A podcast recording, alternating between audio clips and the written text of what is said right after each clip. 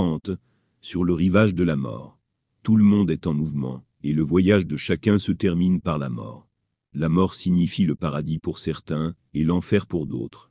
Heureux ceux qui se trouvent sur le seuil du paradis au moment de la mort. Ils habiteront dans la béatitude éternelle. Ils ne connaîtront ni chagrin ni appréhension. Mais il n'y a pas de limite au malheur de ceux que la mort amène au seuil de l'enfer, car ils seront piégés pour toujours, dans un monde de feu et de fumée. Ceux qui reconnaissent la grandeur de Dieu, et s'inclinent devant lui, qui respectent la vérité, et font du bien aux autres, sont ceux qui seront admis au ciel.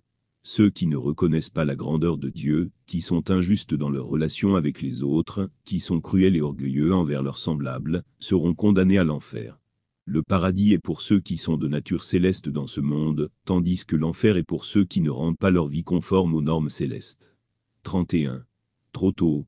L'homme cherche la richesse, l'honneur, le pouvoir et la progéniture dans ce monde. Il fait tout ce qu'il peut pour obtenir ces choses, mais la mort lui montre que ses désirs ne peuvent être satisfaits dans ce monde. Il ne trouve pas dans ce monde éphémère ce à quoi il aspire par-dessus tout.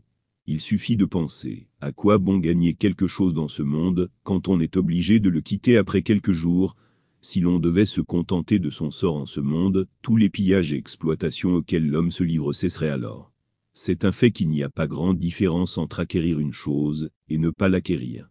Quelle est la valeur d'une acquisition qui, dès le lendemain, va se transformer en perte? L'homme dépense toutes ses énergies pour obtenir quelque chose, pour le perdre l'instant d'après. La vie se terminera certainement par la mort. L'homme laissera derrière lui tous les biens précieux, dont il s'entoure dans ce monde, pour ne plus jamais y revenir. L'homme vit pour aujourd'hui. Il oublie demain. Il se construit une maison en détruisant les maisons des autres, même si demain il va entrer dans la tombe il conduit les autres devant les tribunaux humains, où il fait de faux procès contre eux. Il oublie que les anges se tiennent au-dessus de lui, prêts à l'emmener à la cour divine. Il méprise les autres, pensant qu'il est en sécurité dans sa grandeur mondaine, mais cette grandeur sera bientôt détruite, et il n'en restera plus aucune trace. 32. La balance divine de la justice. Dans ce monde d'épreuves, chaque homme est libre. Il est possible de tourmenter son prochain tout en étant acclamé pour sa piété. On peut choisir d'être injuste envers ceux avec qui on traite, tout en étant invité à présider des réunions, dont le but est de promouvoir la paix et la justice. On peut être oublieux de Dieu en privé, mais dans les lieux publics, être considéré comme un représentant de la cause divine.